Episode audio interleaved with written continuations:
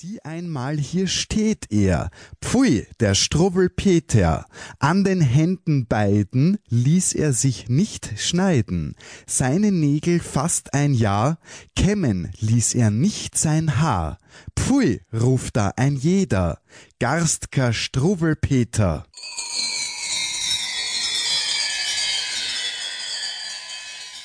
Die Geschichte vom bösen Friederich der Friederich, der Friederich, das war ein arger Wüterich. Er fing die Fliegen in dem Haus und riß ihnen die Flügel aus. Er schlug die Stühl und Vögel tot, die Katzen litten große Not. Und höre nur, wie bös er war, er peitschte ach sein Gretchen gar. Am Brunnen stand ein großer Hund, trank Wasser dort mit seinem Mund da mit der Peitsch herzu sich schlich der bitterböse Friederich und schlug den Hund, der heulte sehr und trat und schlug ihn immer mehr.